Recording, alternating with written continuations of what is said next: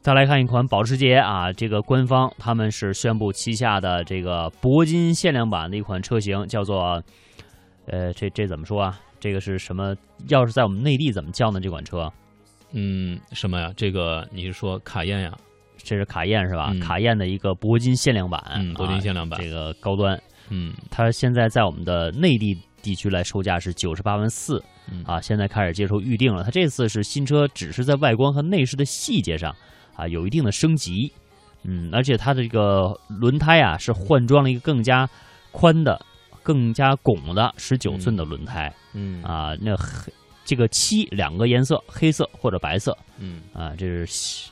当然也可以选装一些其他颜色，会更花哨一些哈。这它嗯标准是这两个，选装的是黑玉色、紫石、桃红木、细花白和老银啊，这五款金属漆。嗯，其实这个，呃，从这个汽车的这个从消费者的角度来讲吧，我不大赞成就是一个品牌下面有好多好多的品牌的分支。嗯，为为什什么分支什么呢？就是颜色吗？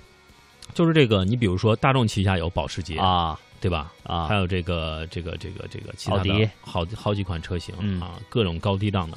嗯就是你比如说这个卡宴啊，卡宴或者说是这个这个这这叫什么？嗯，它较为低端那个 SUV，、呃、大众的吗？呃是保时捷下面还有一啊个是卡宴下面的弟弟叫什么卡门呃卡曼， 对吧？对，它是、嗯用的是你奥迪 Q 五的这个底底盘，盘对吧？它的这个，那你买的时候你就会稍微有一点点心里不爽吧？嗯其实你买一款车，还是希望，就如果单从消费者角度啊，就是你呃百花齐放嘛，对吧？嗯你各自有各自的这个核心的竞争力。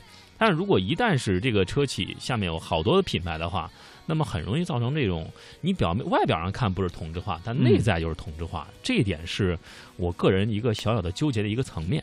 嗯当然，也许有人会说，这个从这个汽车发展角度而而言，这个大的这个集团可能更加迸发出一些高科技的这种嗯装备。但是你想，这些高科技的装备，底层民众又能享受到多少呢？是哈啊，所以说我们希望啊，呃，咱们的车呢做的是更加的、呃科技感更强一些，更符合我们现在用车的需求啊。呃，当然只是我们的个人的意见哈、我们还可以和大家共同来探讨和分享。